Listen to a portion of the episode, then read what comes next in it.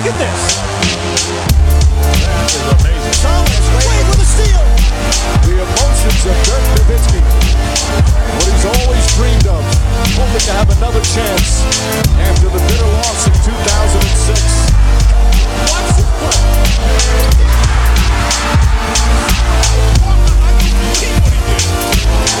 That is amazing. Hallo und willkommen zu Gutnext, dem deutschen Basketball-Podcast im Internet. Mein Name ist André Vogt und ich begrüße euch zu einer neuen Folge unseres kleinen, aber feinen Basketball-Spiels. Heute mit der Rapid Reaction Nummer 59 vom 15. April 2021 und die wird präsentiert von all denjenigen von euch, die jetzt ganz kurz alles stehen und liegen lassen äh, oder nebenbei einfach ihr Handy nehmen und sagen, ah, okay, youtube.com slash drehvogt. Okay, folge ich. Oder twitch.tv slash André Vogt. Auch da folge ich. Mal gucken, was das noch alles so gibt demnächst. Das würde mich sehr freuen, ähm, weil ihr wisst ja mittlerweile, ähm, auf Twitch gibt es immer diese Livestreams, ähm, wo wir auch miteinander quatschen. Gestern zum Beispiel im MBA Weinkeller der fünften Folge. Nicht nur Len Wert und ich haben uns unterhalten, sondern auch ihr per Chat habt äh, teilgenommen. Wir haben über Big Man gesprochen. Ja, wir haben uns äh, ein paar edle Tropfen zu Gemüse geführt. Hakim, Kareem, Nikola, äh, KG und äh, Ralph. Die Eltern werden sich erinnern. Äh, von daher, wenn ihr immer sehen wollt, wann was Neues gibt, jeweils ne, folgen äh, beim jeweiligen Portal eurer Wahl. Äh, am besten auch diese Glocke aktivieren, dass ihr dann auch immer direkt Push-Nachrichten bekommt, wenn neue Sachen online sind. Oder wenn ich online gehe und dann kommt ihr dazu und dann quatschen wir. Würde mich freuen. Ist ja alles gratis for free. Ist ja alles kein Problem. Kommen wir zu den News der Woche. Und da, Spoiler Alert, ja, da gibt es einige Probleme. Aber fangen wir erstmal an in Chicago mit Lauri Markkanen. Wir erinnern uns, das war mal jemand, den hat niemand anders als der ehemalige deutsche Bundestrainer Henrik Dettmann mal so auf eine Stufe mit Dirk gehoben, zumindest so fast. Ne, ist ja auch ersichtlich, ne, ist ja ein Spieler mit ähnlichen ähm, Tools, sage ich mal, aber auch einer, der bisher nicht so richtig in Fahrt gekommen ist in der NBA und vor allem nach dem Trade für Nikola Vucevic von Orlando nach Chicago, wo Markan ja eben auch spielt, ja, da gibt es jetzt mehr als nur Gerüchte, ähm, dass vielleicht Markans Zeit da zu Ende ist. Und Bleacher Report hat sich ein bisschen auf die Suche gemacht, ähm, um mal mit ein paar Leuten zu sprechen, außerhalb von Chicago. Und sie haben unter anderem mit einem Eastern Conference Manager gesprochen, der gesagt hat, im richtigen System kann Markan ein richtig guter Spieler werden. Ich weiß aber nicht, ob das in Chicago der Fall sein wird. Sehr wahrscheinlich nicht, wenn sie denken, also die Trainer dort, dass er mit Nikola Vucevic zusammenspielen kann. Der Grund ist natürlich die Verteidigung. Da muss man ganz klar sagen, da haben die beide nicht so ihre Kernkompetenz. Und dann fragt man natürlich im nächsten Schritt, hm, wo könnte denn Lauri Markan landen als Restricted Free Agent im kommenden Herbst, Spätsommer? Also sprich, ne, er wird äh, seinen Rookie-Vertrag auslaufen lassen oder er wird auslaufen aller Wahrscheinlichkeit nach und dann können andere Teams bieten. Chicago mit allem gleichziehen aber er ist nun mal so eine Art Free Agent. Und die Spurs, das sagen verschiedene Quellen in dem Artikel auf Bleacher Report, die sollen ein ganz heißer Kandidat sein und passt ja irgendwo auch. Kann man sich, glaube ich, ganz gut vorstellen, dass die für einen Spieler wie ihn sehr gute Verwendung haben. Da auf jeden Fall weiter beobachten, wenn ihr Spurs oder auch Bulls-Fan seid. Eine große Frage um das Play-in-Tournament, was wir dann bald sehen werden zwischen regulärer Saison und Playoffs, war, was ist eigentlich mit den Verlierern? Ne, also was ist mit denen, die dann nicht in die Playoffs kommen? Kommen die dann in die Draft Lottery oder geht das dann nur nach regulärer Saisonplatzierung? Und bisher hat sich da niemand wirklich zu geäußert. Bis auf jetzt, wo dann, oder bis jetzt eher gesagt, bis Rick Bonnell vom Charlotte Observer äh, bei der NBA mal nachgefragt hat und geschnüffelt hat und rausgefunden hat, ja, die Verlierer der Spiele, also die, die nicht in die Playoffs kommen, die landen dann in der Draft Lottery. Natürlich wird dann geguckt, okay, wie viele Spiele habt ihr eigentlich gewonnen? Ne? Und die, die am meisten Spiele gewonnen haben, die kriegen die wenigsten Kombinationen dann in dieser Lostrommel. Also kann es wirklich so sein, dass, auch wenn die Chance nicht gering ist, ein siebtplatziertes Team die Playoffs eben verpasst und den ersten, oder den ersten Pick oder den zweiten oder den dritten Pick ergattert. Also ziemlich spannende Geschichte. Darf man wirklich gespannt sein, was, was dabei dann rauskommt und ob dann vielleicht was passiert, was dann dafür sorgt, dass vielleicht äh, ja, diese Geschichte relativ schnell wieder eingestellt wird. Sind wir mal gespannt. Aber das große Thema der Woche und wohl das auch erdrückende Thema der ja, nächsten Tage und dieser ganzen Saison sind Verletzungen. Ähm, momentan haben wir natürlich vor allem Jamal Murrays Kreuzbandriss, darüber sprechen Ole Frags und ich gleich äh, nochmal ein bisschen genauer, was die Nuggets da vielleicht machen können oder eben auch nicht. Allerdings fehlt auch James Wiseman den Warriors erstmal. Er hat einen Meniskus, ja, Riss wahrscheinlich. Man weiß noch nicht ganz genau, wie schwer der ausgefallen ist. Ähm, deswegen gibt es auch noch keinen keine Aussage darüber, wann er denn wieder spielen kann. Denn wenn es so ein kleiner Riss ist, dann glättet man den Meniskus so ein bisschen oder schneidet ein bisschen was ab, alles gut. Wenn es aber darum geht, den ganzen Meniskus irgendwie ein bisschen aufzuräumen und, und neu zu gestalten, naja, dann kann das relativ lange dauern. Von daher stay tuned, was James Wiseman angeht. Aber das ist auch nur zusammen mit Murray der nächste Name auf einer länger werdenden Liste von Spielern, auch namhaften Spielern, die verletzt sind. Ähm, und natürlich ähm, gibt es jetzt so die ersten, die sagen, naja, das war ja auch nicht unbedingt unerwartet. Und ESPN, ESPN berichtet jetzt in Form von Baxter Holmes äh, von der großen Sorge vieler NBA-Mediziner, äh, dass diese hektische Saison, ja, viele, viele Spiele in, in wenigen Tagen, ähm, Spielplan, der jetzt gerade in der zweiten Hälfte auch bei manchen Teams super eng getaktet ist durch Verlegungen aus, aus der ersten Hälfte, dass der jetzt mehr und mehr seinen Tribut in Form von Verletzungen zollen wird. Und ein Assistenztrainer wird bei ESPN zitiert mit den Worten, das ist auf jeden Fall der schlechteste Spielplan, den ich in 25 Jahren in dieser Liga gesehen habe. Es ist Wahnsinn. Und ein Physiotherapeut ähm, fügt hinzu, als wir in die Bubble gingen, also in Orlando vergangenes Jahr, hatten wir alle diese Sorgen über die vielen Spiele in wenigen Tagen, da aber noch ohne die Reisestrapazen. Das jetzt hier ist viel, viel belastender. Spoiler alert schon mal, nachher das Google des Tages ist der Artikel von Baxter Holmes und ich kann nur jedem empfehlen, das durchzulesen, auch weil es dann am Ende ein Zitat gibt, was ich trotzdem jetzt an dieser Stelle ähm, kurz noch ähm, euch, euch mitgeben möchte, weil es, glaube ich, ganz gut beschreibt, ähm, warum wir an dem Punkt jetzt sind, an dem wir sind. Und zwar wird ein General Manager zitiert, der sagt, diese ganzen zwei Jahre, also ne, die vergangene Saison jetzt dann ab Covid und diese Saison, wird einen langen Effekt haben, was unsere Spiele angeht, und zwar noch für viele, viele Jahre.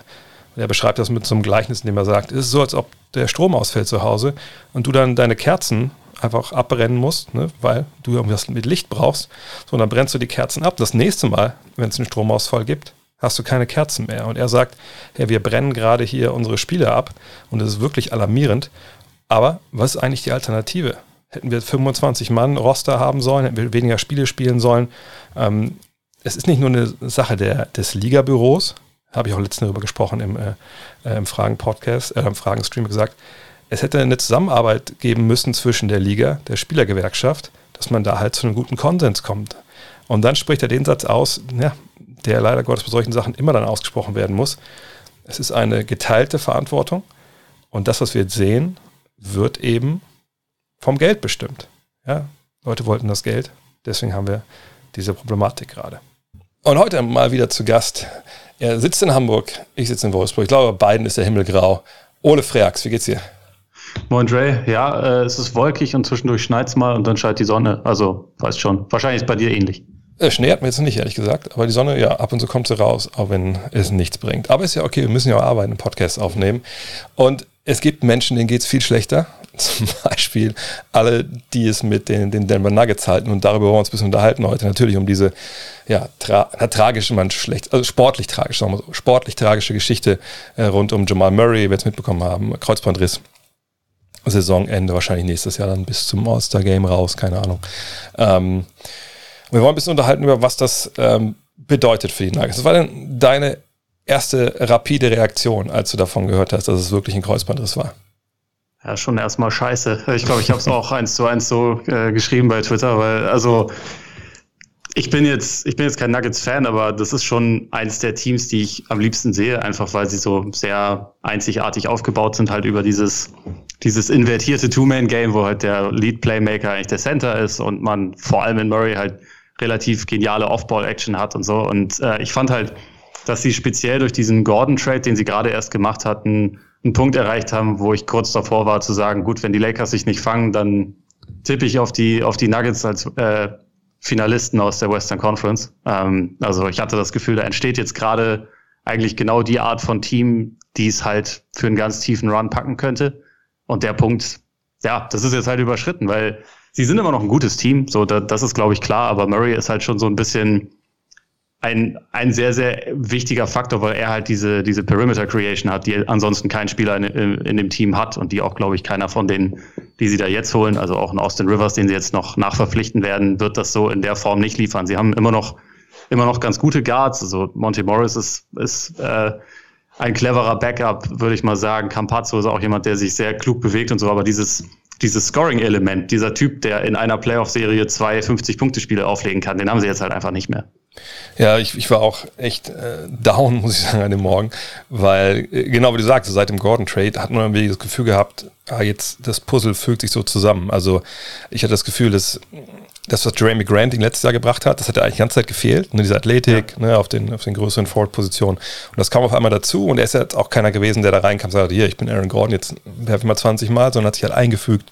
Äh, hat, ich meine, es ist ja auch leicht, nicht neben Jokic reinzufügen, aber hat sofort geklickt. Und das war echt, also ich weiß nicht, ob es so weit gegangen wäre mit Finals oder so, äh, aber ich fand halt, ja, jetzt sind sie das Team, was wir auch vor der Saison erwartet haben, das Top 3 wahrscheinlich abschließen wird irgendwie. Und, und dann gucken wir mal. Und ich habe es gestern auch im, im Weinkeller gesagt, Jokic ist der Spieler momentan. Wenn ich für einen Spieler Geld bezahlen müsste, um den zu sehen in der NBA, würde ich für Jokic Geld bezahlen. Also ich ja. finde momentan niemanden, klar, jo, Luca heute Nacht mit dem Wurf, aber das Spiel von Jokic ist einfach, einfach wahnsinnig schön. Und ich glaube auch, egal mit welchem Basketball es man hält, 80er, 90er, 2000er, der Mann spielt zeitlos schön. So. Ähm, von daher fand ich es auch echt, echt bitter.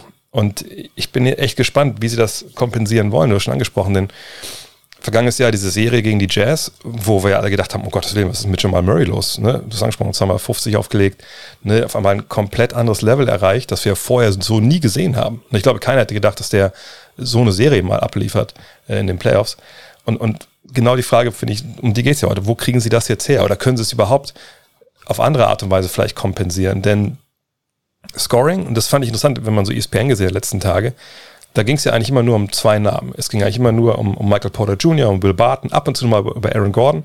Aber es ging nur darum, wir brauchen jetzt, die brauchen einen Scorer. Ne, das, die würden das, die werden das übernehmen und auch wenn die vielleicht nicht äh, in die Finals kommen, aber ne, die Jungs werden schon scoren. Und der Name, der immer zu kurz kam, den du gerade genannt hast, ist halt der von Monte Morris. Und da frage ich mich so ein bisschen, warum, weil ähm, ich finde, der ist ja der, der es einfach stemmen muss. Denn irgendwer muss ja starten auf, auf der Eins. Irgendwer ja. muss äh, neben Jokic sekundäre, sekundärer Playmaker sein. Und ich finde, Morris, wenn man auf seine Statistiken schaut, man kann schon erwarten, dass das ein bisschen besser werden wird. Sicherlich nicht Jamal Murray äh, mäßig, aber ähm, das ist schon ein Backup, der momentan ein bisschen zu kurz kommt, wenn es darum geht, wer da jetzt in die Bresche springt. Ja, ich würde schon auch sagen, dass, dass man ihn da auf jeden Fall auf dem Schirm haben muss, aber ich glaube, was halt so ein relativ großer Kontrast ist zwischen ihm und Murray ist so, Murray steht, finde ich, für das Spezielle und auch so für so Explosionen. Und Morris ist für mich so eigentlich der Prototyp von einem sehr soliden und eher fast schon, fast schon vorsichtigen Playmaker. Also jetzt nicht im, im negativen Sinn, aber jemand, der halt sehr gut darin ist, irgendwie seine, seine Rolle zu erfüllen und der seinen, der seinen Job macht, der jetzt aber nicht diese, diese krassen Schwankungen in seinem Spiel hat, also Ausschläge nach, nach oben und nach außen, also äh, nach oben und unten meine ich.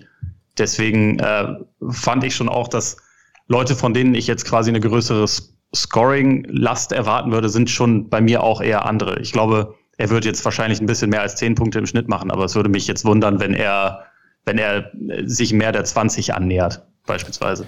Nicht, ich denke auch, dass er, ähm, aber indem er wichtig ist, glaube ich, du mit ihm schon das Playmaking bekommst, was, wie gesagt, bei Murray eigentlich auch so sekundär ist, ne, wenn man darüber redet, was er diesem Team halt gibt.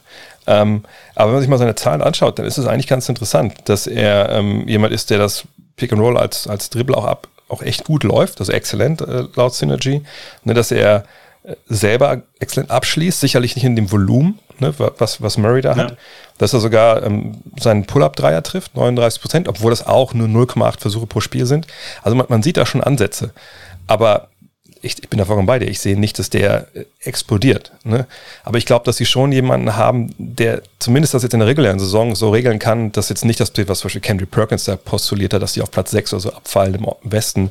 Das, das sehe ich eigentlich nicht. Ich denke, dafür läuft die Maschine ähm, dann doch zu, ähm, zu gut, wenn er auf dem Feld ist.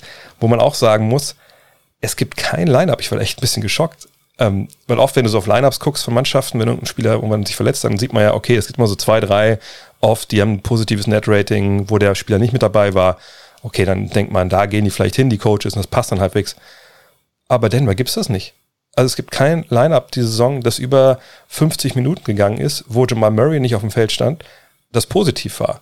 Und da denke ich dann schon wieder, oh, okay, krass. Also das, da denke ich schon wieder so, vielleicht hat Patrick Perkins doch recht. Ähm, mit seiner Aussage, wo das ich nicht glaube. Man, das sollte man nie an. Ja, und außerdem glaube ich nicht, dass der auf die Line-Up-Stats geguckt hat. und ähm, deshalb, ich, ich finde das echt spannend. Das ist echt jetzt ein faszinierendes Problem, was Mike Malone da hat, weil ich denke wirklich, sie haben eigentlich die Lösung in Morris, was das Playmaking angeht. Und ne, kann das dir eine, eine reguläre Saison geben, was du eigentlich brauchst. Aber können denn Michael Porter Jr. und, und Aaron Gordon und, und, Will Barton das übernehmen? Ich meine, das ist für mich auch nicht, kein, nicht unbedingt eine ausgemachte Sache. Oder bist du bei den, gerade bei, bei MPJ, so weit, dass du sagst, nee, der hat nur darauf gewartet, dass Murray jetzt da zehn Würfe weniger nimmt. Ähm, und jetzt ist er bereit hier, dass er vielleicht diese, diese Ausschläge nach oben halb gibt im Scoring. Also ich glaube, die Würfe nimmt er gerne. Ich glaube auch schon, dass er darauf ein bisschen geschielt hat. Äh, die Frage ist halt, ob er diese, diese kranke Effizienz, die er über die Saison hat, also ja. äh, gerade von der, von der Dreierlinie, aber grundsätzlich als Scorer, ob er das ansatzweise beibehalten kann, weil ich denke schon, dass er mit seinem Spiel sehr, sehr davon profitiert hat, dass halt sich so viel auf, auf Jokic und Murray kon äh, konzentriert hat, weil er dadurch eigentlich immer die dritte Option war äh, und der natürlich auch dann sehr, sehr viel mit diesen Würfen anfangen kann. Aber wenn man halt schaut, welche Schwächen Porter bisher hat, das sind ja dann eher Sachen, wo er sich dann selber was kreieren muss. Also beispielsweise ist er kein sonderlich guter Ballhändler, ist selber nicht unbedingt derjenige, der jetzt das Spiel wahnsinnig ähm, schnell macht oder andere einsetzt, sondern er ist ja in erster Linie jemand, der halt verwertet, was andere ihm liefern. Und wichtig, also das, der wichtigste Faktor dafür ist immer noch Jokic. Das hat ja auch heute Nacht beispielsweise gegen die Heat überragend funktioniert. Porter, keinen Assist, aber 25 Punkte, 10 von 14 aus dem Feld. Jokic 11 Assists. Äh, da ist schon relativ viel in Verbindung. Und ich kann mir schon vorstellen, dass, dass Porters Scoring-Schnitt insgesamt hochgehen wird. Aber ich glaube halt, dass er dieses eine zentrale Element, was diese, diese, diese dynamische Creation selbst angeht, die auch nochmal sich unterscheidet von der, die Jokic liefert, die, die kann er halt nicht bringen. Und bei, bei Gordon ist halt auch so ein bisschen die Frage, wir haben ja in Orlando durchaus gesehen, dass er, er kann schon was mit dem Ball anfangen, er kann, er kann so, äh, hat ein gewisses, gewisses Ballhandling, kann, hat auch eine gewisse Creation und so. Aber in Denver hat es ja vor allem deshalb bisher so gut funktioniert, weil er das nicht so viel machen musste. Also ja. weil er halt auf Position vier oder fünf eher gerückt ist in der, in der Hackordnung und halt in erster Linie durch Off-Ball-Cuts und so funktioniert hat und dann halt effizienter war als jemals zuvor in seiner Karriere. Und heute Nacht gegen Miami hat es auch gut funktioniert, so im ersten, im ersten Spiel ohne Murray, aber da wird halt einfach die ganz große Frage sein, inwieweit das, das weiterhin haltbar ist. Ja, ich meine, heute Nacht haben sie drei natürlich auch unglaublich getroffen mit 47 Prozent. Ähm, ja. Aber vielleicht eine Statistik noch zur MPJ, das finde ich jetzt so krass. Ich meine, es ist dieses Jahr ähm, 26 Angriffe gelaufen als Dribbler im Pick and Roll. Und er hat nur dreimal davon gepasst. da weiß man halt bist, auch. Bist du überrascht? nee, überrascht bin ich nicht. Aber da sieht man halt ganz klar nochmal, ne, das ist halt ne, einfach ein reiner Wurfspieler momentan oder ein Abschlussspieler, der, der dann am Ende halt den Ball bekommen muss, genau wie du sagst. Und äh, da bin ich echt gespannt, wie gesagt, wie das jetzt bei ihm weitergeht. Weil ich kann mir vorstellen, dass wir sitzen in, in zwei Monaten und sagen, ach guck mal hier, ne, we are all witnesses, ne, Stars born, keine Ahnung. Ähm, aber ich denke, in den Playoffs dann spätestens dann, auch wenn vielleicht vorher dann die Punktelast verteilt werden kann. Wenn man sieht, wie vergangenes Jahr, wie sie da gespielt haben, und sicherlich, ne, das war äh, auch ne, gerade vor allem diese, diese sieben Spiele-Serie gegen, gegen Utah, aber 57 Prozent der, der Pick and Rolls, also der, der, als Dribbler, ne, hat halt im Endeffekt äh, Murray abgeschlossen. Und ich, ich meine, sie haben jetzt Zeit bis zu den Playoffs, um das nochmal umzustellen, aber ich glaube nicht, dass du die Identität und die DNA deiner Truppe so umstellen kannst, dass du äh, erfolgreichen Basketball spielst. Und das wäre in ihrem Fall ja wirklich Conference Finals, Finals äh, ohne Jamal Murray, weil du niemanden hast, der diese, der diese Last eben auf sich nehmen kann im Pick and Roll. Und ich glaube auch, dass äh, Jokic nicht noch, weißt du, die, dieses, dieses Level nochmal nach oben gehen kann, ich, wo, ich, wo ich gar nicht wüsste, wie, wie wir das nennen wollen, das wäre dann schon Will Chamberlain, dass er das ja. ausgleicht. Von daher, ich denke wirklich, dass so die, die Finalträume wirklich vorbei sind, aber ich würde mich auch dagegen wehren wollen zu sagen, dass sie in der ersten Runde ausscheiden. Ja, ich finde, sie sind kein, kein automatisches Aus. Und also ich wollte nur noch kurz wegen, also was insgesamt die Nuggets halt so besonders gemacht hat, mhm. finde ich, ist halt auch dass dieser Fakt, dass Jokic und Murray einfach schon seit vielen Jahren zusammenspielen und sich besser verstehen und blind verstehen. Also im Vergleich zu vielen anderen Duos, die noch nicht so lange zusammenspielen. Und das ist halt irgendwie so ein bisschen dieses Element, was sie so speziell gemacht hat. Und das, das ist sicherlich nicht in so kurzer Zeit zu, ähm, zu replizieren durch irgendwelche anderen Spieler, auch wenn sie immer noch meiner Meinung nach ganz gute und auch kluge Guards haben und diese, diese Off-Ball-Bewegung, dieses Element wird sicherlich drin bleiben. Aber wir haben gestern im, im Gorpiger Podcast auch schon kurz darüber gesprochen, ob die Nuggets jetzt irgendwie ein automatisches Erstrunden aus sind und sind da auch eher zum Schluss gekommen, nein, sondern also es kommt halt sehr darauf an, was jetzt das Matchup in Runde eins ist. Wenn es die Lakers werden, so wie es Stand jetzt in der Tabelle ja ist, dann äh, kann das durchaus passieren. Aber ich glaube, das hätte man bei den Lakers grundsätzlich gesagt, weil die halt so ein bisschen der Boogeyman sind, wenn sie, wenn sie Davis und LeBron wiederbekommen. Aber gegen eigentlich fast alle anderen Teams muss man schon sagen, glaube ich, die Nuggets haben durch ihre Spielanlage und auch durch das, was sie letztes Jahr irgendwie gezeigt haben, durch diese Resilienz, sollte man jetzt nicht davon ausgehen, dass sie, dass sie jetzt irgendwie kampflos aufgeben. Und ich kann mir auch absolut nicht vorstellen, dass sie auf, auf Platz 6 irgendwie noch durchgereicht werden. Nee, vor allem, weil zum einen die Lakers erstmal nochmal ein paar Tage auf ihre Stars verzichten müssen, zumindest auf einen erstmal. Äh, ja. Portland sich auch nicht so jetzt einen riesigen Lauf hinlegen. Ähm, nee, dann Dallas, ne? Also ja, die, die trenden ja am ehesten nach oben von Ich meine, Portland da. hat natürlich einen, einen, relativ leichten Spielplan, wenn man tankathon.com glauben darf, ist ja der drittleichteste. Aber ähm, obwohl, nee, das ist der drittschwerste, tut mir leid, ich habe gerade ja, falsch genau, gelesen. Die, die Mavs genau, haben den leichtesten. Genau, leichtesten, so warum war es, genau. Also von daher, ja, aber ich meine, die eine Frage, die ich eh bei, bei Denver habe, wenn es Richtung Playoffs geht, sie haben ja ihre, ihre Defensive schon ganz gut in den Griff bekommen äh, über die Saison, also zumindest sind sie im Defensivrating nach, nach oben gestiegen, so dass sie mittelmäßig jetzt da unterwegs sind. Aber ne, können sie da halt zupacken. Ne? Ich meine, gegen Utah letztes Jahr haben wir auch gesehen. Du hast aber auch mal getwittert vor ein paar Wochen, dass wenn die beiden gegeneinander spielen, sieht man halt, dass sie sich beide einfach gar nicht stoppen können. Und ja. ähm, Murray plus diese Probleme, ja, das ist dann einfach zu, zu viel, glaube ich, als dass man sagen könnte, die, die, die, die gehen da wirklich durch. Auf der anderen Seite muss man auch sagen, die Western Conference, wer ist denn da momentan überhaupt über, über die Zweifel erhaben? Ne? Also, immer wir haben die Verletzungen in, in LA, ähm, ne, wir haben Dallas, wo man nie weiß, ja, wie, wie die gerade drauf sind. Portland spielt gar keine Defense. Phoenix ist super jung und Utah, ja, Utah ist vielleicht das Einzige, was momentan über jeden Zweifel haben ist, aber die haben in den Playoffs noch nie gewinnen sehen. Und die Clippers ja, sind so die, die Diva. Von daher wer weiß, was passiert. Ja, ich finde ich finde es in diesem Jahr auch echt spannend. Also gerade weil du halt ähm, aktuell die beiden Teams mit der besten Bilanz sind halt diejenigen, die wahrscheinlich so mit am wenigsten gezeigt haben in den Playoffs bisher und wo man es dadurch irgendwie schwer beurteilen kann. Und dadurch, dass man halt diese Situation hat mit den Lakers, die sich so zeitweise ein bisschen im, im freien Fall befanden, auch wenn sie sich ja jetzt irgendwie wieder stabilisiert haben. Ähm, dadurch ist halt so ein bisschen die Frage, wie viel, wie viel ist so ein hoher Seed dann am Ende wert, wenn du halt eventuell schon in, in der ersten Runde dann trotzdem, trotzdem gegen ein Top-Team ran muss. Und auch so wie Dallas momentan spielt, die sind jetzt auf Platz sieben.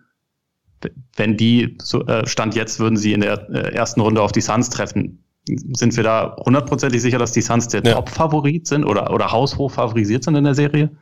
Ja, das ist eh so ein Punkt. Als die Lakers so ein bisschen gefallen sind durch die Verletzungen, haben wir alle gesagt, oh, guck mal, ein super schwerer Weg in, in, in die Finals. Und denke so, ist es so?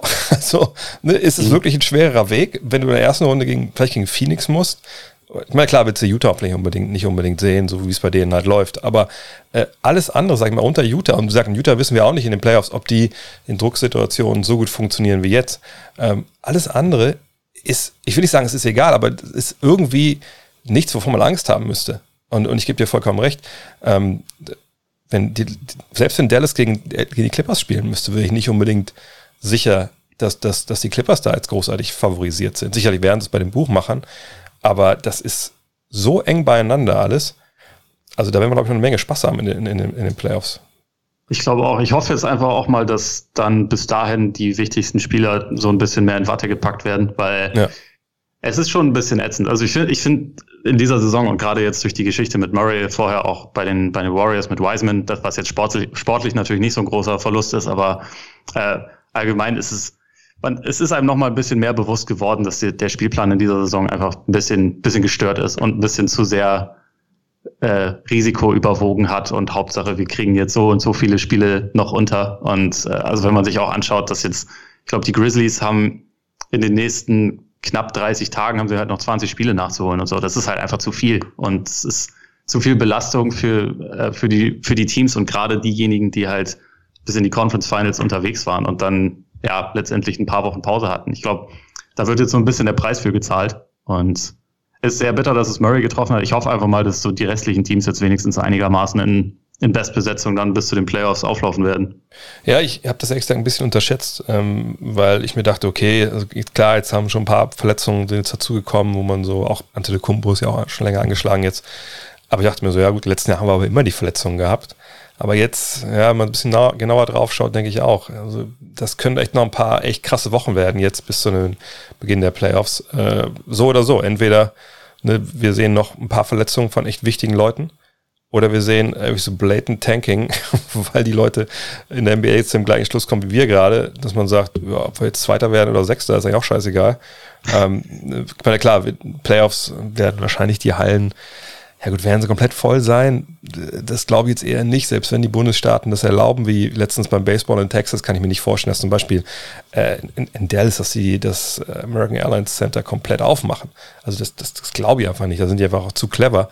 Ähm, aber es wird natürlich schon einen gewissen Heimvorteil geben, aber ich glaube in der Saison, wo der Heimvorteil so wirklich zu vernachlässigen war, eben weil auch keine Fans da waren, glaube ich, ist, überwiegt wahrscheinlich eher das Gefühl, lass uns irgendwie mit allen Leuten aufrecht da in die Playoffs gehen, bevor wir hier noch irgendwas riskieren in den letzten Wochen.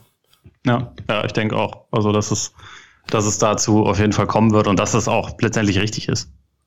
Ja, allerdings, ich meine, irgendwie bin ich schon bei Cuban, wenn er jetzt sagt, na hier, jetzt, also unter der Situation, wie wir jetzt gerade sind, jetzt noch dieses Plane-Tournament zu machen, ist natürlich einfach ein Riesenfehler. Ja, sehe ich irgendwie auch jetzt so ein. Auf der anderen Seite, ich weiß nicht, wo, stehst du da? Ich wurde schon super oft gefragt jetzt, ähm, ob das ob jetzt eine geile oder eine scheiß Idee ist. Und ich sage immer, ja, also kommt drauf an, ne, wie, wer da reinkommt und wer gewinnt. Ähm, aber ich glaube schon, dass dieses Jahr ist wahrscheinlich wirklich im Endeffekt eine scheiß Idee, diese Woche jetzt nicht irgendwie noch frei zu machen oder so. Aber wie, wie stehst du generell jetzt äh, dieser Sache gegenüber? Ich finde das Play-in-Turnier eigentlich eine gute Sache. Ja. Äh, ich glaube, wenn ich irgendwo eine Scheißidee sehe, dann ist es 72 Spiele in die kurze Zeit zu packen. Ich glaube, wenn du halt gesagt hättest, äh, wir machen meinetwegen 56 Spiele oder so, das ist immer noch ziemlich viel, aber es ist deutlich weniger, als dass wir das jetzt hatten und man hat dann nicht äh, regelmäßig fünf Spiele in sieben Nächten oder so, so wie Denver das jetzt ja zum Beispiel hatte.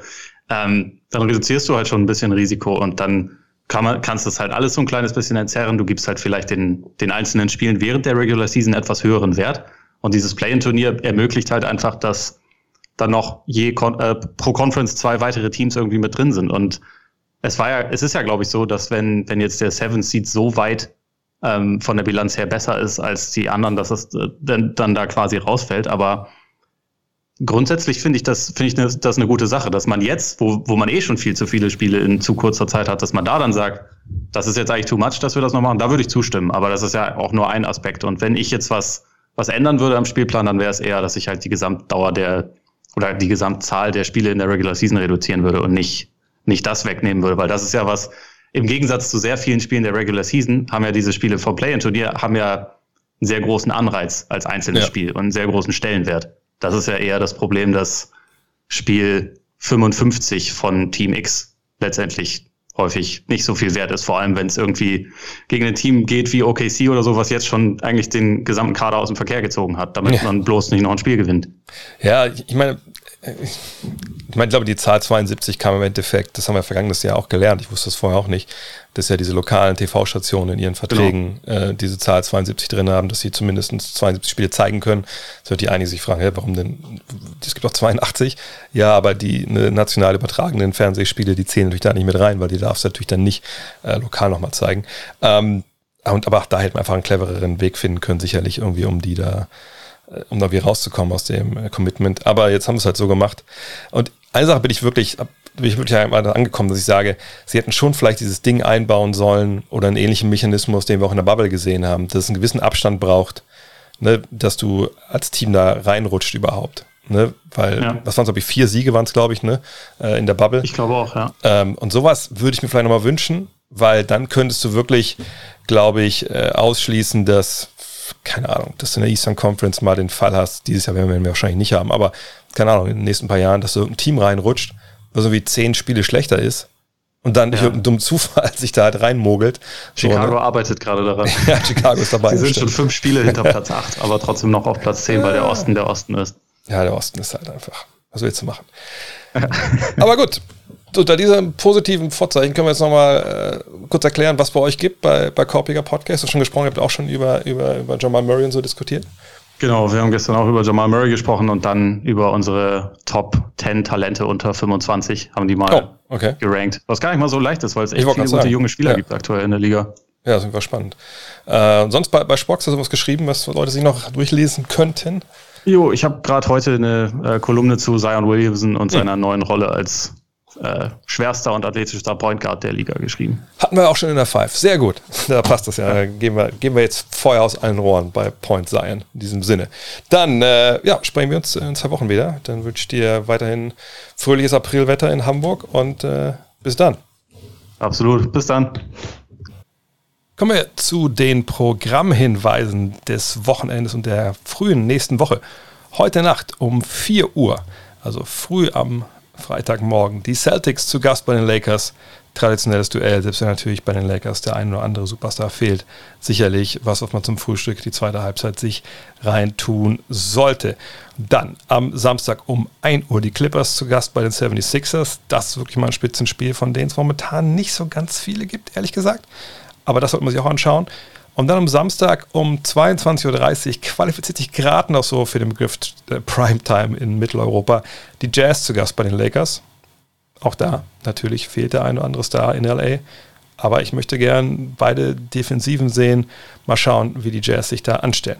Am Sonntag dann gleich drei Spiele zur mitteleuropäischen Primetime. Um 19 Uhr habt ihr die Wahl zwischen Pacers Hawks und Pelicans Knicks. Ich persönlich, äh, ich glaube, ich würde mir Zion anschauen äh, gegen die Defense der Knicks. Da erwarte ich einiges von Tom Thibodeau, was er sich da ausgedacht hat. Und dann um 21.30 Uhr das Spitzenspiel vom Sonntag. Die Nets zu Gast bei den Heat. Auch da fehlt der ein oder andere Star, keine Frage. Aber da wird genug Star Power auf dem Feld stehen, dass das auf jeden Fall anbietet, da einzuschalten. Und dann am 21.04., also ein paar Spiele, wo nicht so viel los ist, aber ein paar Tage, wo nicht so viele gute Spiele sind, um 4 Uhr wieder die Clippers, diesmal zu Gast bei den Trailblazers aus. Das, glaube ich, lohnt sich einzuschalten. Google des Tages, ich habe es vorhin schon gesagt. NBA Survival Mode, die drei Wörter eingeben. Dann kommt jetzt ein Artikel von ESPN. Das ist, glaube ich, der erste oder zweite Hit. Ihr könnt auch Baxter Holmes eingeben und, und NBA oder Baxter Holmes Survival Mode. Und da wird nochmal wirklich alles, was ich eingangs schon erwähnt habe, auseinanderklammbüsert, nochmal genau erklärt, was da eigentlich los ist und äh, warum wir momentan die Probleme mit den Verletzungen etc. haben. In diesem Sinne, das war's für heute. Abschließend noch die Bitte. Ich sage es, ist eine Bitte. Wenn ihr jetzt kurz Zeit habt, youtube.com slash drehvogt, twitch.tv slash andrevogt, gerne ein Follow dalassen, gerne die Glocke aktivieren. Das glaube ich, sagen alle YouTuber immer, ne? die Glocke aktivieren, damit ihr eine Push-Nachricht bekommt, wenn es neue Inhalte gibt. Und äh, dann würde ich sagen, sprechen wir uns schon morgen wieder. Zum einen mit dem Fragen-Podcast, zum anderen dann abends mit Auf der Straße zu Larry. Da spiele ich wieder NBA 2K21. Bis dann. Ciao. Hello. Look at this. That is amazing. Thomas Wade with a steal. The emotions of Dirk Nowitzki. What he's always dreamed of. Hoping to have another chance after the bitter loss in 2006.